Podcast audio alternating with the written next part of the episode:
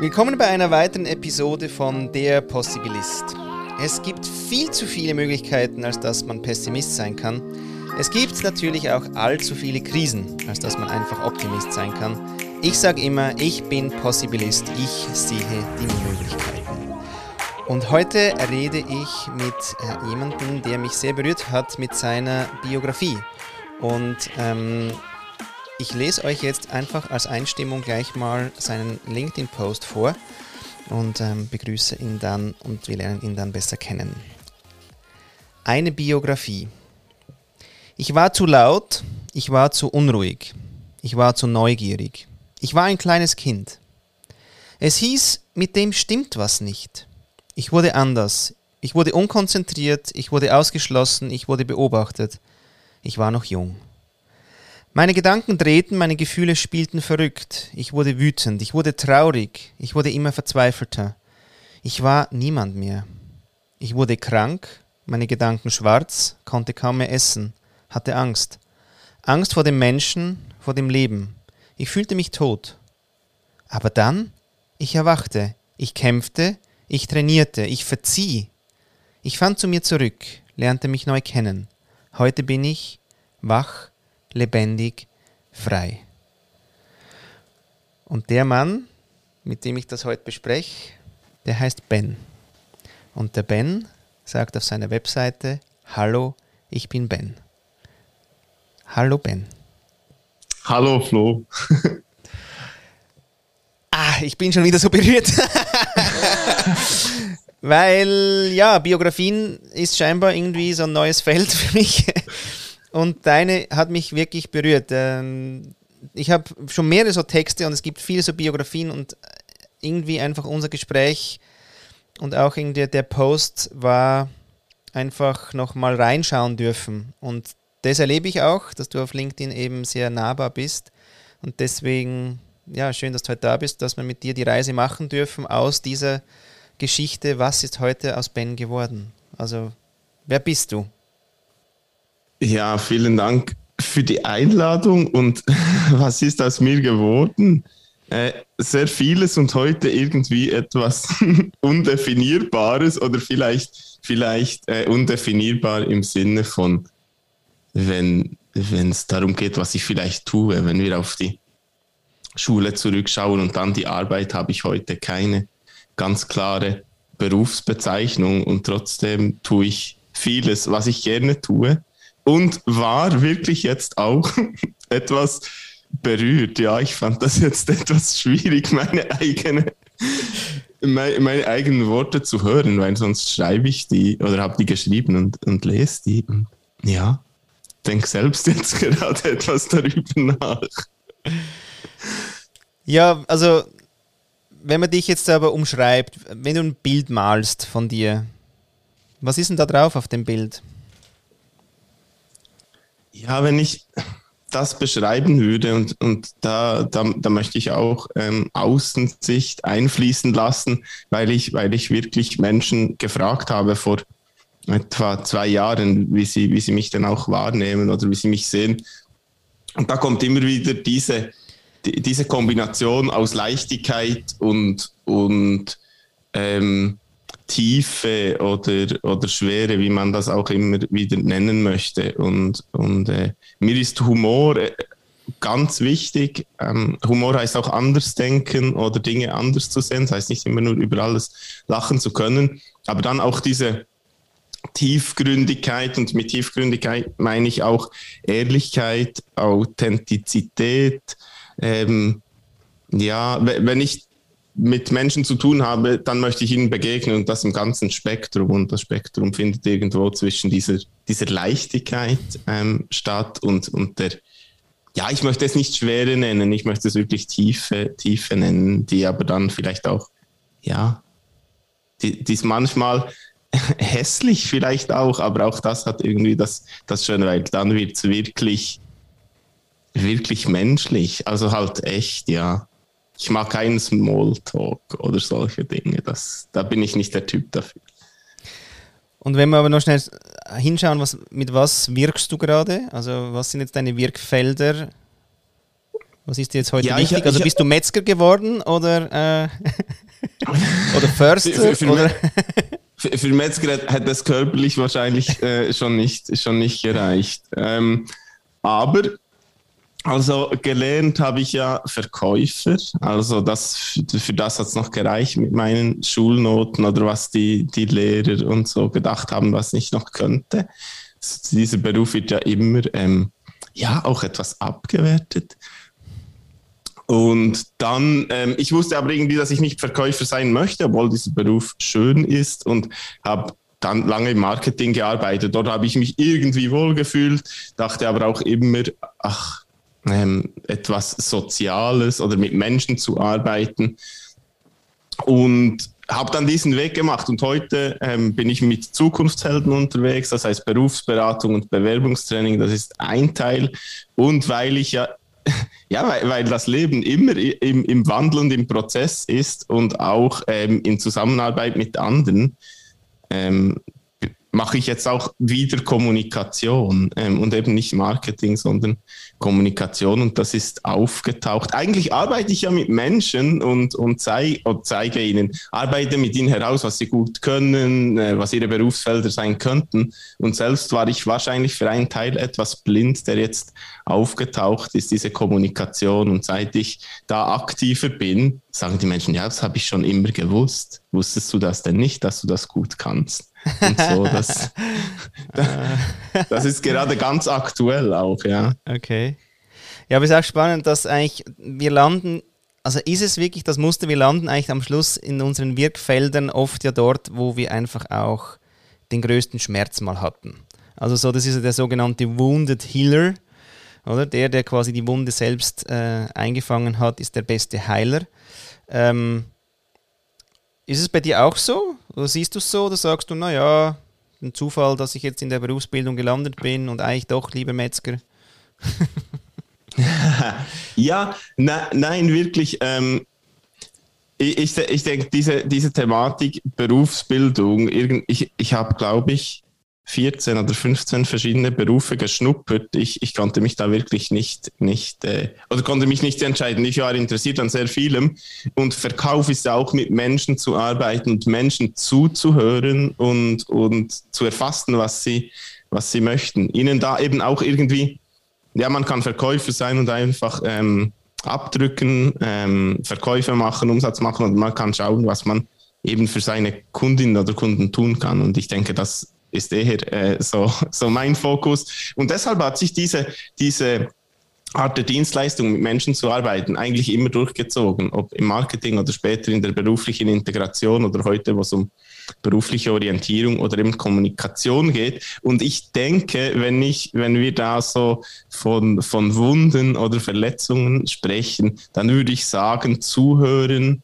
ähm, oder in Kontakt gehen mit Menschen, das, das hat mir wahrscheinlich gefehlt, dass mir wirklich jemand zugehört hat und ähm, ja, nicht du bist krank und du bist falsch, sondern eher zu schauen, hey, was, was kannst du eigentlich äh, gut oder was macht dich aus? Ja, weil irgendwann bist du nicht nur, aber, aber fast nur noch dein Krankheitsbild, zuerst von außen und irgendwann, ähm, ja, du, du nimmst es oder ich habe es dann vielleicht auch als meine Identität genommen, mhm. weil das ist dann einfacher. Dann stimmt das Außen- und das Innenbild einigermaßen überein. Das macht das Leben äh, auf eine Art etwas einfacher.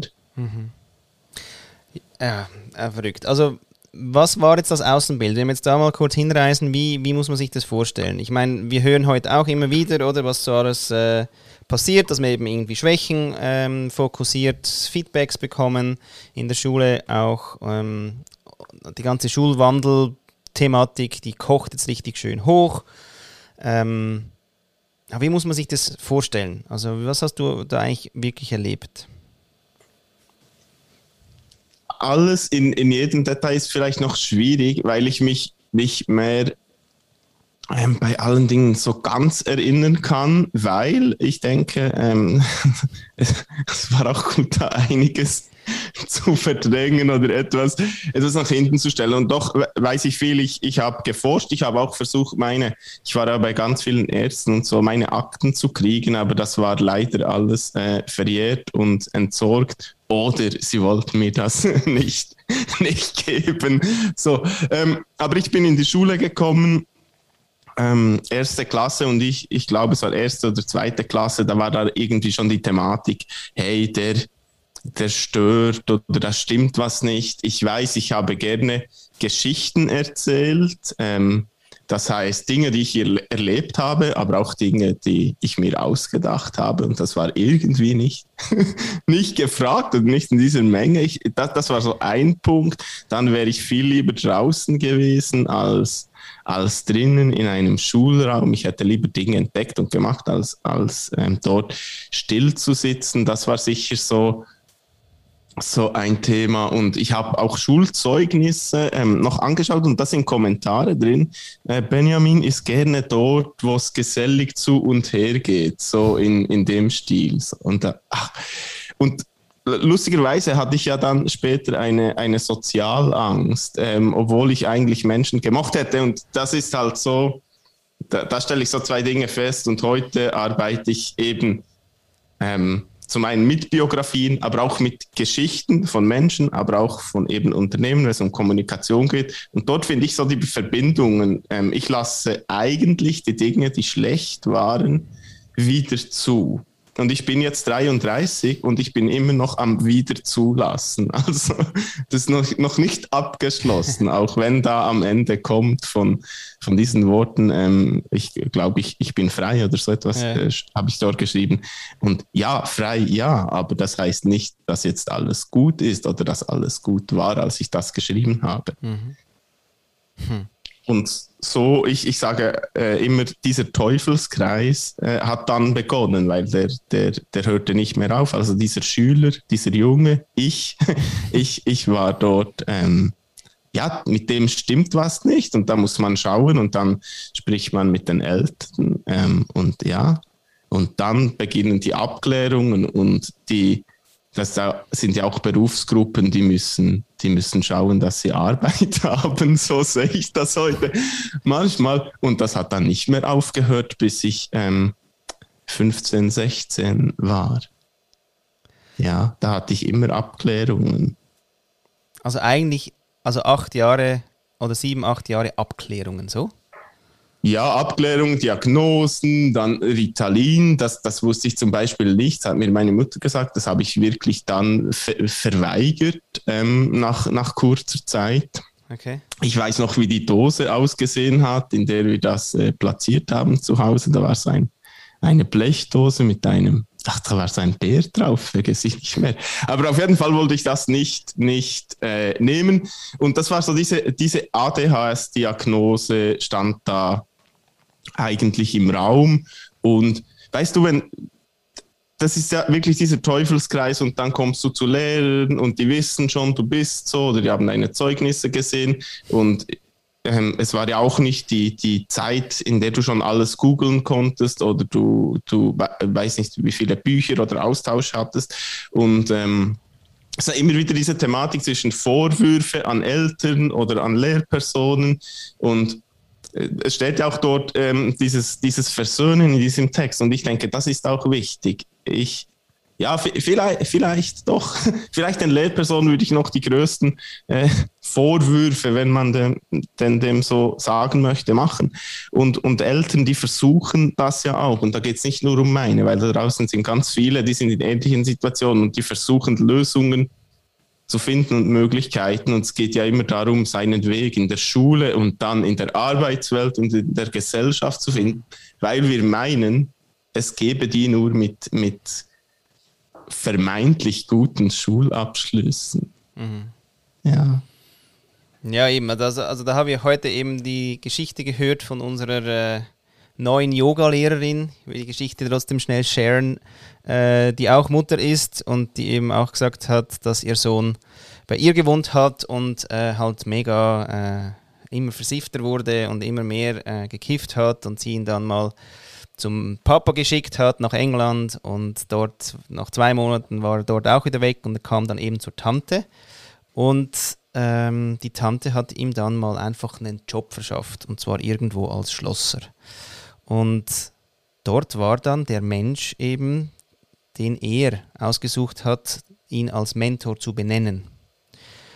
Und jetzt erschlossern die Sachen und unterdessen eben sind es eben scheinbar Dinge, die in Netflix-Filmen vorkommen und auf irgendwie coolen äh, Ausstellungen sind. Also es gibt auch eine gewisse Bühne jetzt für ihn und es ist, er ist weit weg von Versifft und Kiffen scheinbar und hat einfach wei also weiß, warum er am Morgen aufsteht.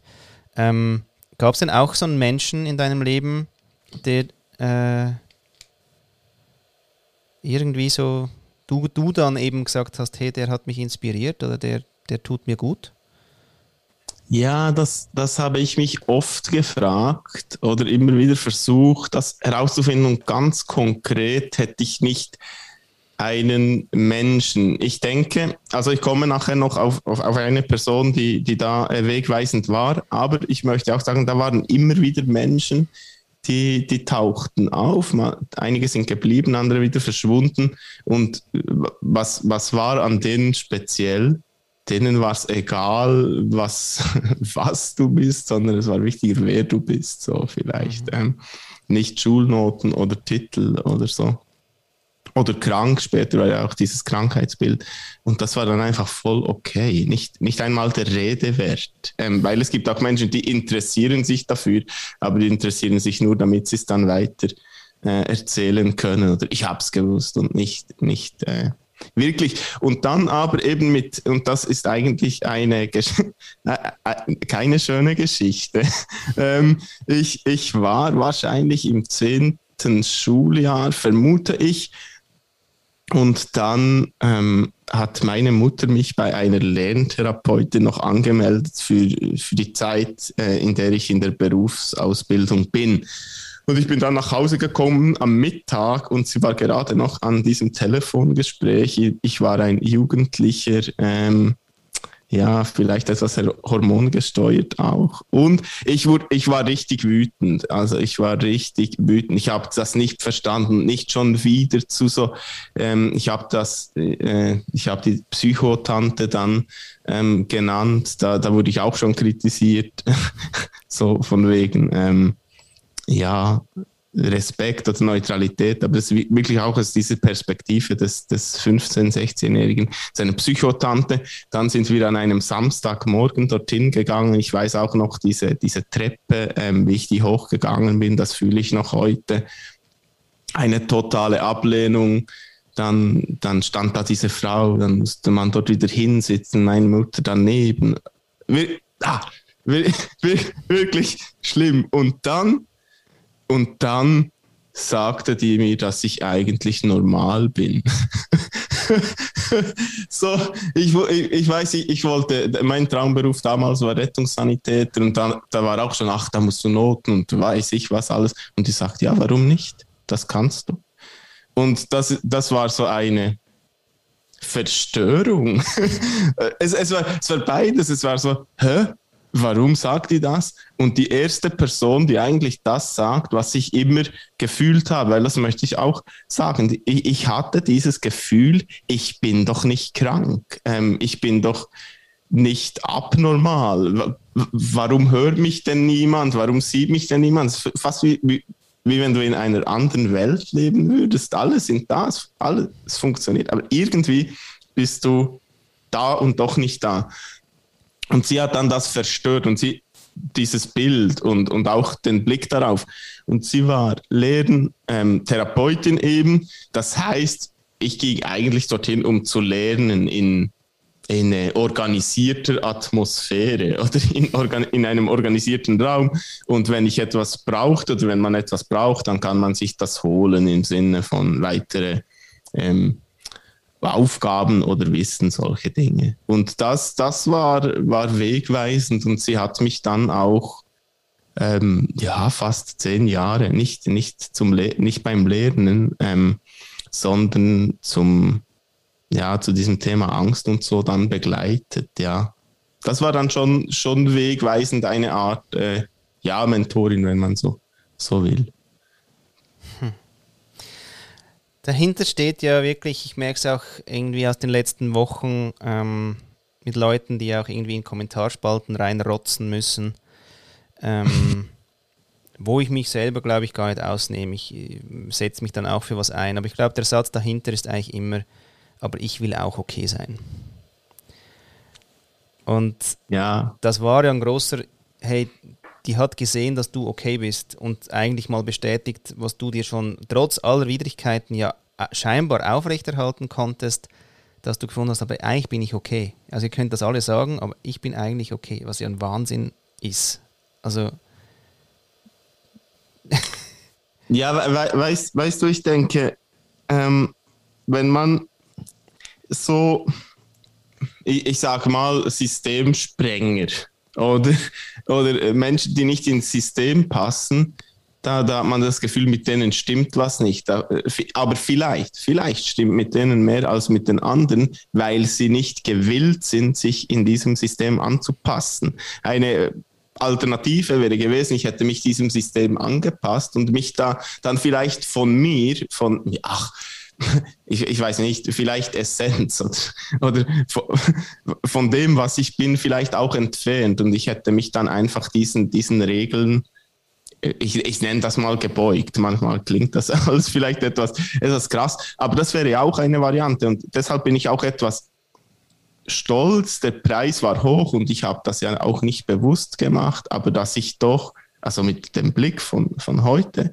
dass ich mich dort, dass ich es nicht geschafft habe, mich anzupassen. Eigentlich finde ich das noch, noch, noch schön. Und trotzdem, da, wenn dann so diese, das ist ein Spannungsfeld zwischen anpassen und nicht, und das beschäftigt mich ja bis, bis heute auch. Ähm, das, das ist dann nicht einfach, einfach weg, wenn eben dieses, diese Freiheit am Ende des Textes steht. Ja, wie geht es dir Aber heute mit, mit Anpassung? Ja, es, es, ist, es ist beides. Ähm, wir leben ja in diesem, in diesem System, also ich nenne es mal System Schule und dann Arbeit, weil das beides ist irgendwie voneinander abhängig. Also muss gut sein in der Schule, damit wir eine Arbeit finden können. Die, die Lehrstellen oder Ausbildungsplätze werden von Schulnoten vergeben. Ja, so und und auch wenn man dann dort arbeitet, die, die Mehrheit der Menschen ähm, bewegen sich irgendwo dort und doch fühlen viele, da stimmt was nicht. Ähm, natürlich kann man nicht sagen, alle Burnouts sind, oder das könnte ich mir nicht anmaßen, das zu sagen, sind äh, so etwas verschuldet, dass man sich auch von sich entfernt und seinen Bedürfnissen und irgendwie so, oder, oder Depressionen oder was weiß ich. Aber da hat es doch aus meiner Sicht ganz viele so ähm, Punkte, die da, die da mitspielen, sich eben anpassen und anpassen zu müssen. Und, und ähm, ja, also meine Angst oder meine sozialen Ängste, die waren auch kombiniert mit diesem Anpassen. Ich muss stimmen, ich muss passen, ich werde beobachtet, ich werde beurteilt. Ähm, und das ist gut, ich habe diese Ängste nicht mehr, aber dieses, ähm, dieses Grundgefühl oder diese Impulse, die damals zu dem geführt haben, die kommen natürlich immer, immer wieder, aber ich finde das ganz spannende so ähm, Hinweise auch, wo ich mich jetzt bewege. Und Angst haben, finde ich, heißt dann auch, wenn ich Angst vor etwas habe, dann möchte ich das ja auch, sonst hätte ich vielleicht diese, diese Angst davor ähm, nicht. Und dann heißt es dort vielleicht weitergehen mit diesem unguten Gefühl oder mich eben vielleicht gegen den Strom schwimmen und mich dort nicht ähm, ja, anzu, anzupassen. Ja. Also es ist immer so ein Abwägen zwischen, okay, das ist das System, in dem wir uns bewegen, ich, ich will und muss mich auch dort noch, also man, man, ist ja dort nie ganz raus und ähm, immer schauen, was ist möglich und, und wo fühle ich mich wohl und wie. Wie muss man sich das jetzt vorstellen? Weil du gesagt hast, dass du ja Berufsberatung, ähm, oder? Ja. Auch machst, auf deine mhm. Art. Äh, wie ist die? Weil ich meine, schlussendlich, also machst ja nicht alle anpassungsfähig und sagst, so, jetzt mal Helm an und rein da in die Scheiße, wird schon gut, ja, Go, go. Schau, jetzt machen wir da ein bisschen, jetzt machen wir ein bisschen dein CV schön. Ich habe gehört, Rot sei noch gut. Das ist ein bisschen leidenschaftlich, oder? Schön. So, und jetzt, äh, ähm, tschüss. Ja, genau. Und das, das, das ist ja, also dieser Trick, Berufsberatung. Ich habe auch in der beruflichen Integration äh, gearbeitet, die äh, organisiert ist, sage ich mal. Also da werden Menschen geschickt vom, vom RAF, die, die in der Arbeitslosigkeit sind und dorthin müssen, manchmal gehen die auch zur Berufsberatung, jedes Altersspektrum. Und schon meine persönlichen Erfahrungen gehen halt oder sind in diese Richtung gegangen. Da werden Tests gemacht, da spricht jemand mit dir. Wenn du Glück hast, haben diese Menschen wirklich einmal gearbeitet. Natürlich arbeiten die dort auch, aber ich meine, die hatten mehrere Jobs, die wissen, wie es ist, einmal eine Woche auf dem Bau zu arbeiten oder was weiß ich finde ich wichtig, dass man einiges ge gemacht hat oder gesehen hat, auch um das wirklich auch fühlen zu können. Und ähm, eben diese Tests sind für mich nicht aussagekräftig, weil ich glaube, wenn Menschen begeistert sind und wenn sie Freude haben an dem, was sie tun, dann können die fast alles machen. Ähm, vielleicht braucht es etwas mehr Zeit, vielleicht braucht es etwas mehr Leitplanken, aber wenn die Freude da ist, wenn man, wenn man wirklich etwas tun kann, ähm, dann passiert viel und an dem arbeite ich mit den Menschen. Und das ist ja, man kann mir da in so einem Moment auch vorwerfen, ja, das ist Träumerei, äh, das ist ähm, ja irgendwie unmöglich oder unrealistisch. Ja, natürlich, es gibt Menschen, die sind in Situationen, die können nicht einfach den Job künden und ihren Traumjob machen, weil man oft spreche ich auch von Traumjob aber innerhalb dieses, dieses ähm, ganz normalen Arbeitssystems gibt es Möglichkeiten und es geht dort darum zu schauen, wo habe ich meine Talente und vor allem, wo habe ich meine Begeisterung, wo habe ich meine Freude, wo hatte ich die vielleicht als Kind und man hat mir gesagt, ja, nein, jetzt, das, das passt nicht, das braucht keiner. Ähm, oder wie willst du damit dein Geld verdienen, was weiß ich, dort Möglichkeiten zu finden. Manchmal sind das kleine Schritte und manchmal sind das große Schritte. Und dann geht es auch darum, das Spiel, ich sage dem, das Spiel zu spielen, weil ähm, wenn du weißt, wie du dich in dieser Arbeitsbewerbungswelt bewegen kannst, dann kannst du plötzlich das Spiel mitspielen, aber die Regeln mitbestimmen. Ähm, ja, aber das ist, das, sehr facettenreich, so unterschiedlich wie jeder Mensch und jedes Unternehmen ähm, ist, so unterschiedlich sind dann diese, diese Begleitungen. Aber Berufsberatung, das versteht jede und jeder, deshalb auch dieser mhm. äh, Begriff, ja. Mhm. Ähm, wenn du heute mit deinen Eltern redest, ja? Tust du das noch? Ja. Redest du noch mit deinen Eltern? ja, ja, ja, ja. ja also ähm, wie, redet, wie redet ihr über die Zeit? Ich meine, es ist ja doch ein anderer Ben heute als damals und da hat es viele Abzweigungen gegeben, die für sie auch schwer war wahrscheinlich äh, zu nehmen und haben mal gefunden, wir machen, also wie alle Eltern, wir machen das Beste. Es wurde aber eigentlich ja immer schlimmer und also was sind so, was sagst du heute oder was redet ihr heute oder wie redet ihr heute über die Zeit oder über auch heute? Ja, jetzt. Ach, ich, ich, ich umschiffe diese, diese Thematik immer, weil ich dann finde, es ist nicht meine, also es ist ihre, ihre ähm, Geschichte, aber jetzt, oh, wir sind dabei, also ähm, ich, also ich, ich, ja, okay, vielleicht. Äh, mal schauen, ob Sie sich das anhören werden. Also, ähm, ich, ich, ich hatte, bevor, bevor es diesen, diesen Kurztext oder Gedichtsformtext gab, gab es noch einen anderen, der war länger, also der war umschreibender. Und meine Eltern haben diesen gelesen und ähm, sie haben das als Angriff empfunden. Also sie, sie, sie waren verletzt, ähm, es war schwierig aber ich also das war nie die Absicht, das war auch nicht die Idee dahinter, weil, weil es eben auch, auch versöhnlich sein soll, weil ich auch diese Situation verstehe. Aber das war noch spannend, weil, weil ähm, für mich ist das überhaupt nicht dort drin zu lesen und sie haben das so verstanden. Mhm. Und dann war, war auch diese Dynamik. Ähm, mein Vater ging überhaupt nicht gern zur Schule. Und und oder hatte, hatte das auch schwierig und das war für ihn auch schwierig, ähm, diese Situation. Und meine Mutter, die wollte unbedingt helfen und hat sehr vieles gemacht. Also mein Vater wollte auch helfen, aber so vielleicht und ich denke, das ist etwas, was auch viele Eltern begleitet. Die, die hatten dann selber nicht die beste Schulzeit und dann haben die Kinder es auch schwierig. Und, ähm, und das hat eigentlich dann dazu geführt, nicht direkt, also nicht dieser Text oder diese Thematik, aber irgendwann hat das auch zu einem Bruch geführt, tatsächlich ähm, mit meinem Vater. Das ist noch nicht so lange her, aber nicht ein halbes Jahr. Es hat einfach diese Pause gebraucht, ähm, diese, diese Grenze, weil eben so vieles passiert ist vor, vorher. Und manchmal spreche ich mit Menschen, die haben überhaupt keinen Kontakt mehr zu ihren Eltern oder, oder möchten das nicht mehr oder können das nicht.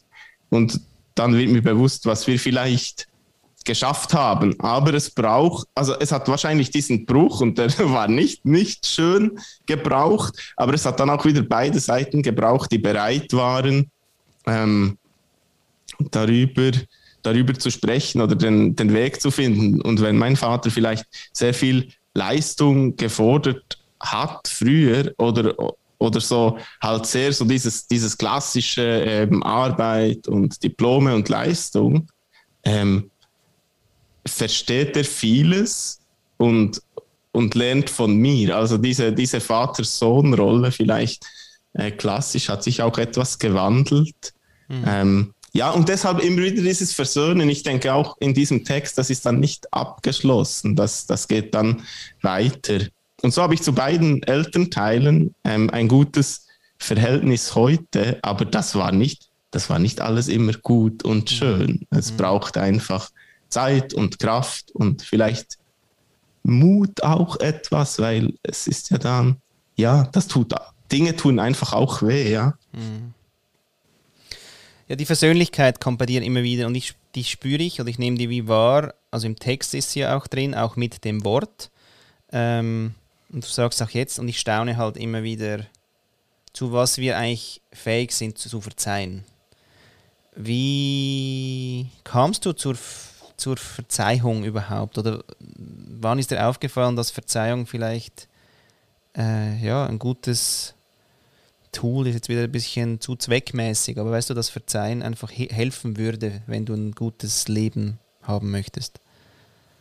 Ja, das ist wirklich eine, eine gute Frage. Ähm, und ich, ich, ich, staune selbst gerade, wie oft ich dieses Wort Verzeihung heute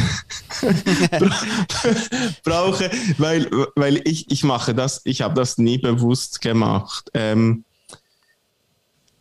aber ich, ich, habe eigentlich auch, auch nie einen, wirklich so einen langen Groll äh, auf jemanden oder denke, ja, das, das, das geht jetzt gar nicht. Ich denke, es hat sehr viel mit Perspektivenwechsel zu tun. Es hat aber eben auch wieder mit diesem, diesem Zuhören und gesehen werden zu tun. Ähm, und ja, manchmal reagieren wir auf Dinge, vielleicht, weil vielleicht hat es mit Verletzungen zu tun oder, oder Unsicherheit oder ach, was weiß ich. Und da, da muss man auch schauen, finde ich, ähm, was war das oder, oder wie fand das statt und dann wieder wieder Versuch, also noch einen Versuch machen, einen zweiten vielleicht noch einen dritten. Und vielleicht reicht es dann irgendwann mal auch, aber, aber diesen Weg aufeinander zugehen. Und wenn man dann immer nur auf die anderen wartet, bis die kommen, dann, dann wartet man vielleicht immer. Und ich finde das dann zu schade, weil doch auch irgendwie das Leben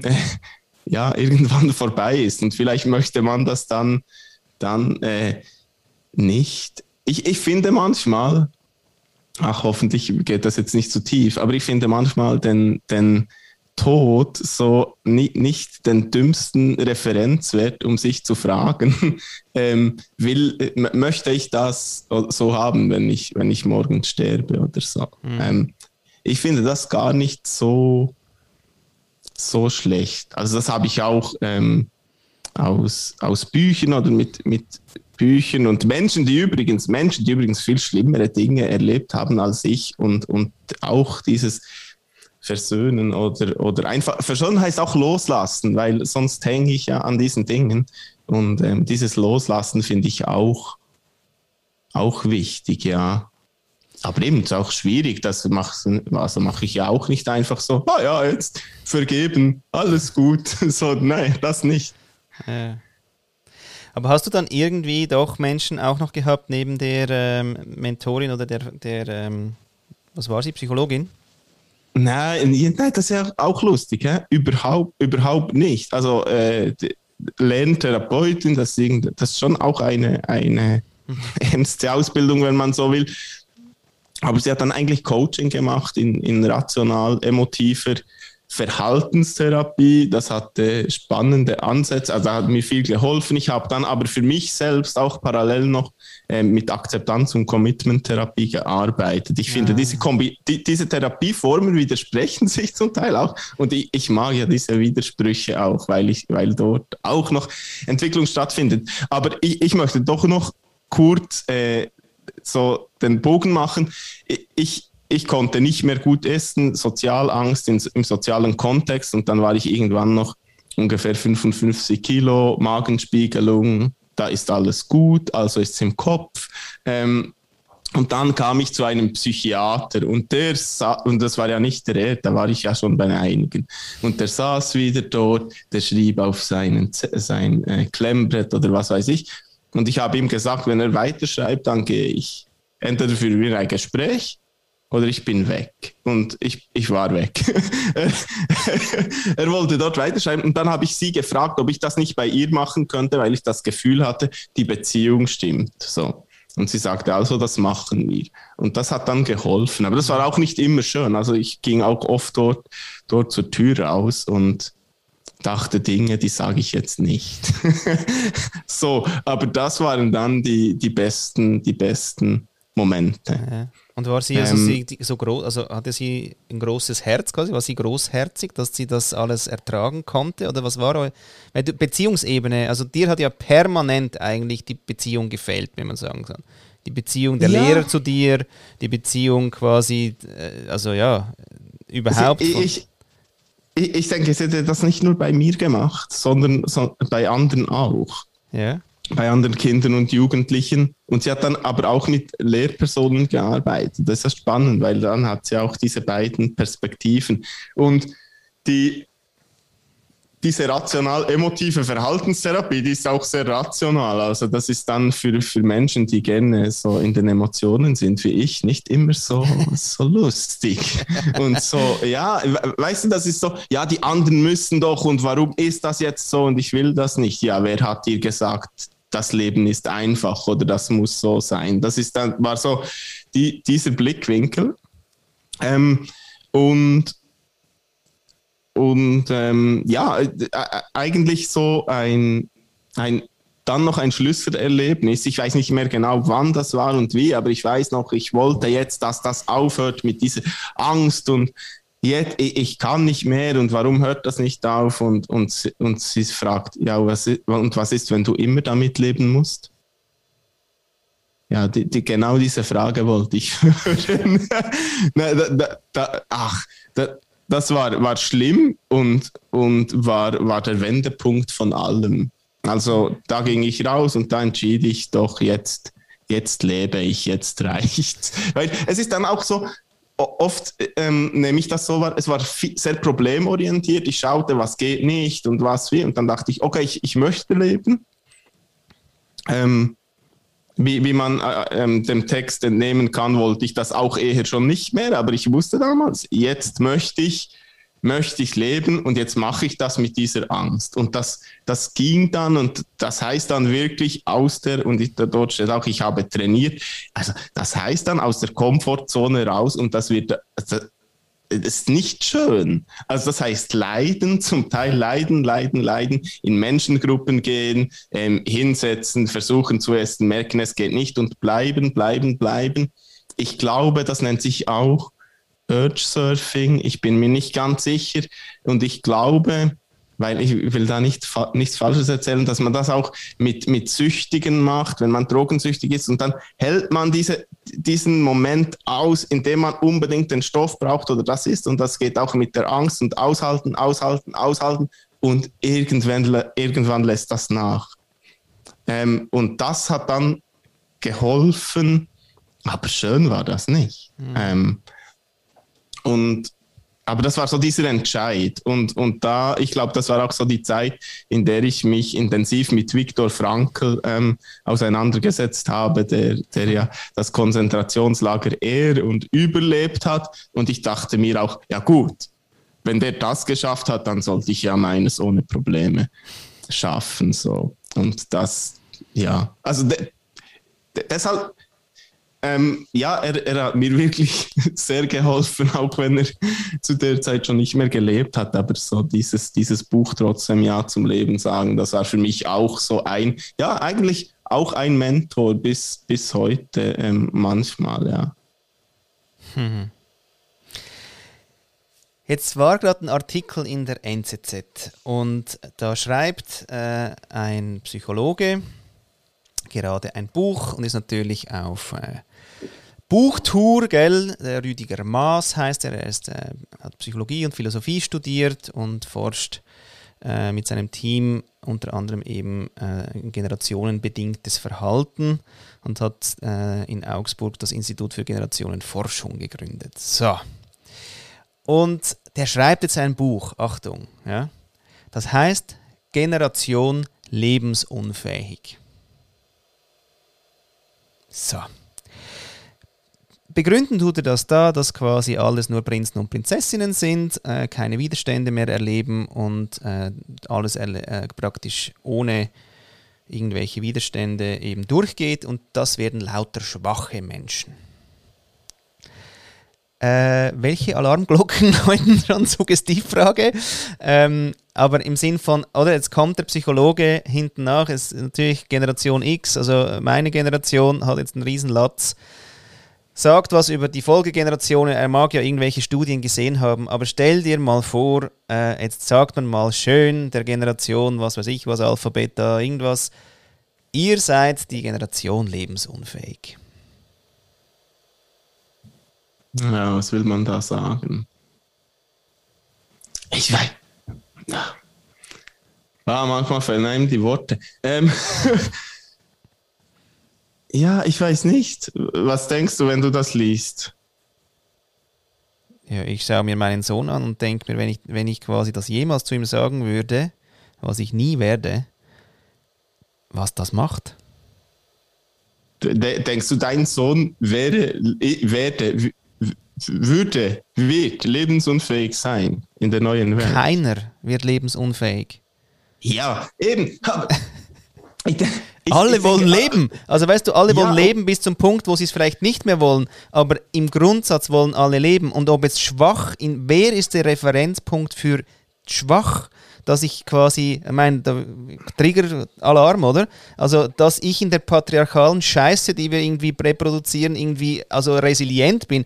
Und deswegen auch, ich habe dann gemerkt, oder? Wofür ist eigentlich diese ganze Resilienz, die wir trainieren? Weil ist die dafür, dass wir mehr Menschen sein können und wirklich unsere Schöpfungskraft irgendwie wieder erkennen und Ausdruck leben und viele Themen eigentlich, wie sich ja einfach anders verhandelt werden? Oder ist die Resilienz für das da, dass ich irgendwie besser in der Fabrik irgendwie an, an der scheiß Maschine stehe oder halt am Schreibtisch und die E-Mails schreibe. Also, come on, ja.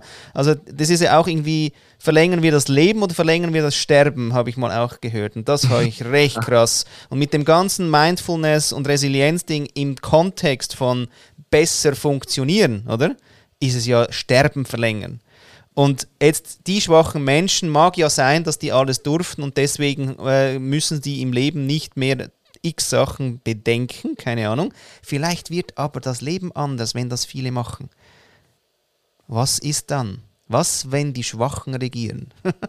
ja, also das, das denke ich auch. Ähm, vielleicht spricht der von, von äh, Menschen, die vielleicht nicht mehr in diese Welt, die langsam zerfällt, ähm, reinpasst. Arbeitswelt mit Leistung, ähm, acht Stunden Arbeit oder zehn, was weiß ich, und Schulnote sechs und so. Ja, vielleicht dort. Und aber es ist eine, ich, ich finde, eigentlich, vielleicht disqualifiziere ich mich in ganz vielen Gruppen jetzt, aber die, diese Psychologen oder Psychiater, eigentlich sollten das ja Menschenfreunde sein. Und dann finde ich die Aussage, wenn nicht nur der Titel reißerisch ist, ähm, dann sehr schwierig, weil also wenn ich mich an, an so Menschen oder Theorien orientiere, das sind ja das Karl Rogers, Viktor Frankl, und da geht es darum, Mensch zu sein und dass der Mensch immer kann und immer auch will und es Möglichkeiten gibt, aber das braucht es dafür Begegnung. Und dann müssen wir uns vielleicht auch einmal überlegen, wie wir als Erwachsene, das bin ich ja mittlerweile auch, mit Jugendlichen, also mit Kindern umgehen, mit Jugendlichen umgehen, wie sie beschult werden, ähm, ja, das sind nicht nur die Eltern, die ihnen alles äh, abnehmen. Das ist, es wird ihnen zu viel vorgegeben. Man stelle sich mal vor, die würden einfach einmal die, die, die Welt erkunden. Also ich, ich habe gelesen, äh, jetzt werde ich emotional, vielleicht merkt man es, vor ein paar Tagen, dass äh, wegen Corona der Kanton Bern will, will an, am Präsenzunterricht festhalten. Und da dachte ich mir wieder, ah ja, nur dann wird gelernt, nur wenn man in der Schule sitzt. Bleiben Sie ja nicht zu Hause. Ähm, also ja, wenn man denen die Freiheit lässt, allen die Freiheit lässt, da, da bin ich überzogen, da passiert ganz viel Schönes. Ähm, das Schwierige und das Schlechte passiert oft in diesen, in diesen Grenzen, in die künstlichen Grenzen, künstlichen Schulräumen, künstlichen Beschulungen. Ja, hm. da würde ich heute auch verrückt, noch verrückter als ich es wurde. Ja, verrückt, ja. Ja, es bleibt eigentlich dabei, was auch du ja auch vorgesagt hast. Also die, die Frau hat äh, geschafft, mit dir eigentlich irgendwie Beziehung zu bauen. Und das war eigentlich eine der ersten, die mit dir Beziehung bauen wollte oder das zumindest signalisiert hat, oder? Ja, es, es ging, äh, glaube ich, wirklich darum, ähm, einem Menschen zu begegnen, nicht, nicht mehr oder nicht einem Kind. Ähm, was aber eigentlich auch keine Rolle spielt. Also, ähm, weil, weil auch ein Kind ist, ist ein Mensch und man kann das genauso so ernst nehmen. Und ich denke, also da, davon bin ich überzeugt, auch nach allem, was ich bis, bis jetzt gemacht habe, es geht um diese Beziehung und diese Theorien gibt es ja auch und, und die würde ich bestätigen. Du, da, oft spielt dann auch die, die Profession, die du hast, gar nicht äh, so eine große, große Rolle, sondern du gehst mit dem Mensch in Beziehung. Und manchmal passt das auch nicht, das ist auch okay. Aber wenn das passiert, dann geht es viel mehr um das, was, was zwischen diesen zwei, drei oder der Gruppe halt auch passiert, als um das, was du ähm, heilen möchtest. Ich habe, ich habe auch äh, Coaching-Ausbildungen gemacht und da wird manchmal mit Tools um sich geworfen. Und ich finde das schwierig. Wie soll ich dem Menschen begegnen, wenn, wenn, wenn da noch ein Tool und dort noch? Ach, dann sitze ich lieber hin und, und spreche mit dir und noch wichtiger, höre dir zu und dann einfach den Raum schaffen und dann manchmal, manchmal passieren da wirklich, ich möchte fast sagen, magische Dinge. Ähm, und wenn, wenn, wenn ich etwas äh, auf, auch auf LinkedIn zum Zuhören teile und ähm, das, das Buch Momo von Michael Ende, bei dem es ja auch ums Zuhören geht, und das habe ich erst vor vielleicht zwei oder drei Jahren gelesen, weil äh, so ein Junge wie ich, der liest ja auch keine Bücher, äh, wie ich einer war. Und wenn ich das teile, die Leute springen so darauf an und ganz oft, äh, glaube ich, die Menschen fühlen sich auch nicht gehört. Also ganz viele möchten mehr gehört werden.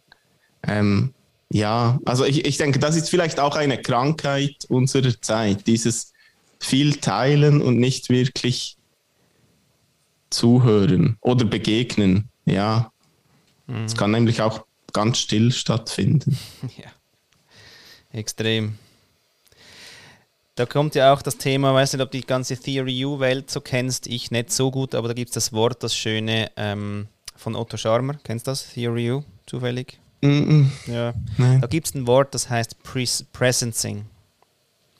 Also es geht eben um die Präsenz und in der Präsenz mhm. ist die Beauty des eben Zuhörens. Ähm, und er hat eh so Ebenen eben, äh, ja, wo es halt wirklich um das tiefe Zuhören und Begegnen geht. Presencing fand ich eigentlich auch äh, ja, recht, recht einen schönen Referenzpunkt. Bin ich jetzt präsent, oder? Auch jetzt mit dir. Jetzt muss ich ab und zu wieder irgendwas raussuchen, oder? Irgendwie schnell einspielen und so. Da bin ich wieder raus. Kotzt mich eigentlich an, oder? Ich wäre gerne eigentlich wirklich äh, da bei dir. Hey, äh, ich würde gerne so in die ähm, Phase von jetzt, weil du gehst in Begegnung und zwar gehst du in Begegnung auch mit einem Podcast. Ähm, was machst du da? Was gibt dir das? Was äh, erkundest du da mit deinen Podcasts? Wie heißen die? Ja, also ähm, ich habe eigentlich zwei Formate, wobei eines nicht mehr wirklich, wirklich, ähm, da, da, da, kommt nicht viel im Moment. Entwicklungsfreiraum heißt der. Und da habe ich über mich gesprochen, aber eben auch so viel über diese Stolpersteine, über das Menschsein, über diese Dinge, die einem begegnen. Und das war aber auch ein Moment, in dem ich raus bin. Ja, kann ich mich zeigen? Kann ich von mir erzählen? Und das war so der erste Schritt. Und dann, ähm, Ende letzten Jahres, Anfang dieses, kam dieser Zukunftshelden-Podcast. Und da spreche ich mit Menschen, ähm, die, die, sind, die fallen dir nicht auf im Alltag, ähm, die sind eigentlich ganz normal, aber die, die sind das irgendwie auch nicht. Die haben ganz spannende Geschichten, ähm, die sie nicht erzählen, aber eigentlich erzählen dürfen, oder ich finde sollten, damit sie auch inspirieren können. Ähm, und ja, da, Menschen, in, es geht, geht um, um den Beruf, aber es geht eben um den Menschen selbst, weil wie der Beruf funktioniert, das, kann, das findest du überall, aber wie sich die Menschen fühlen in diesen Berufen, wie sich ähm, eine, eine Rettungssanitäterin eben fühlt, wenn, wenn sie in eine Wohnung kommt, die einfach auch eklig ist, in eine Messi-Wohnung. Ähm, und trotzdem findet, das ist ihr Traumberuf und dann möchte sie immer machen. Oder ähm, jemand, der eben seine Abschlussprüfung der, der ersten Ausbildung nicht geschafft hat, aber dann ähm, richtig gut wurde im neuen Job und, und auch dort, auch in diesem Beispiel, ähm, der, der hatte auch irgendwie diese Begegnung, dass einer gesagt hat, weißt du was, du arbeitest gut, mach doch bei mir eine Lehre. Und, und der hat das dann gemacht, er hat einen zweiten Anlauf gebraucht, und das hat funktioniert. Ähm, es sind solche Menschen. Sie sprechen, und das finde ich, finde ich wirklich schön, sie sprechen ehrlich und und äh, es ist wichtig, dass wir immer auch über die Dinge sprechen, die nicht so schön oder nicht so einfach sind, weil ja, das, das ist dann das echte Leben ne? und nicht, nicht irgendetwas, ja. Und die, die machen das, obwohl ich viel, viele nicht ähm, vielleicht ja manchmal wirklich zum ersten Mal mit ihnen spreche in diesen, in diesen Podcasts. Wirklich schön. Komm, die Lieblingsgeschichte, du hast schon ein bisschen angeteasert, aber welche ist deine Lieblingsgeschichte? Ach, ich. ich ja, ich ist nicht im Sinn von wertend, sondern einfach im Sinn von berührend halt. Das ist ja trotzdem. Das ist ja, ja ich, ich, ich mag, mag alle, aber ich glaube, ich, ich nehme immer diese, diese zwei ähm, von die, diese Rettungssanitäterin, weil die ist in ihrem Traumjob, die, die wollte das machen. Also eigentlich als Kind wollte sie Notärztin werden und merkte, dass das nicht geht und hat eben dann so das, was ich mit den Menschen manchmal auch mache, geschaut, was ist dann möglich. Dann war das Rettungssanitäterin, die ist dort drin und die macht das so gerne, aber kann das aus, meiner Perspektive so, so gut beschreiben, die schönen und die weniger schönen Dinge. Ähm, da, diese Geschichte mag ich sehr. Hat sicher auch damit zu tun, ich habe das schon gesagt, das, das war mein Traumberuf und äh, ein wenig ist es auch das heute noch.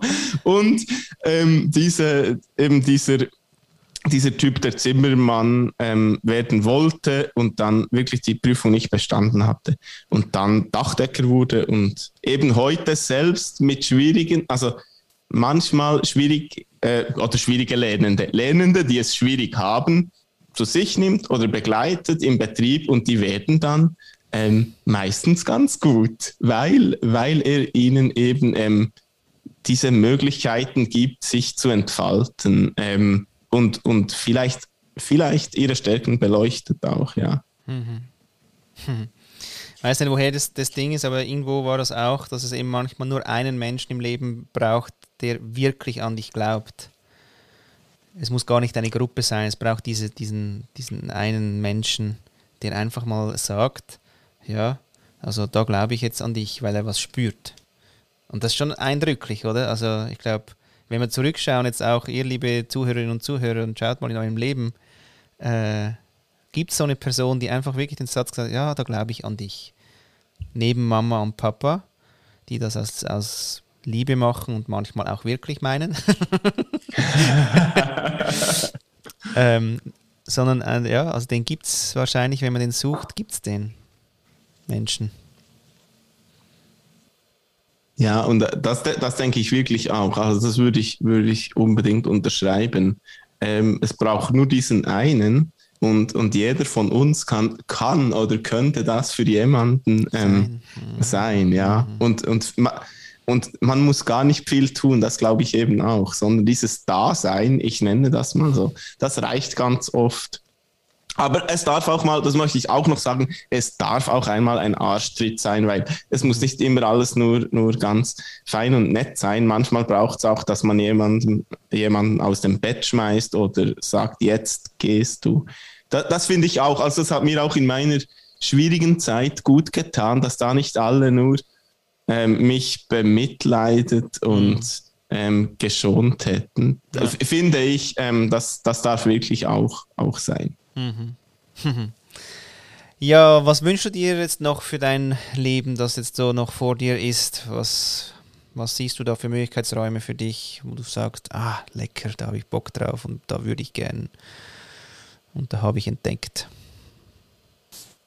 Ja, ich, ich habe für mich wirklich so, das, das glaube ich, so ähm, etwas, zwei, zwei Worte, die, die ich gerne da zusammennehme, sind so Menschen und Geschichten. Und, und ich mag Menschen und ich mag Geschichten. Also Geschichten heißt, ich habe einen Freund, der sagt ihm, das sind nicht Geschichten, das sind Biografien. Äh, und ich, ich finde, das kombiniert sich etwas. Ähm, Geschichten und Biografien, wie man das auch nennen möchte. Aber, aber diese, diese Kombination und da, das beinhaltet so viel und, oder so vieles, dass die, diese Individualität der Menschen zeigen oder freilegen. Ähm, ja, oder den Raum schaffen. Entwicklungsfreiraum heißt ja eben auch diesen Raum dafür schaffen. Das wünscht, diese Gelegenheiten, Möglichkeiten, Möglichkeitsräume für mich selbst, das zu tun, das, das wünsche ich mir. Und ähm, ich denke, das kann zu unterschiedlichen Zeiten, also in unterschiedlichen Lebensphasen, können das unterschiedliche Dinge sein. Ähm, wie das dann auch immer aussehen wird, ja. Dass ich mich selbst auch entwickeln kann und, und verändern. Das mhm. finde ich wichtig, ja. Was wünschst du dir für die Welt, Ben? Ja, eigentlich, eigentlich fast dasselbe. Wenn die Welt so ein, ein Entwicklungsfreiraum wäre oder würde oder es mehr Menschen. Hey, ich glaube, wenn, wenn zwei, ein oder zwei Personen jetzt hier zugehört haben und, und etwas für sich mitnehmen, dann dann bin ich schon zufrieden und ich habe das Gefühl, wenn die, von den zwei eine oder einer das wieder weitergibt, so, so etwas wünsche ich mir für die Welt. So eine kleine, stille Revolution, ähm, dass, dass wir Menschen einfach sein dürfen, wie wir sind. Ja.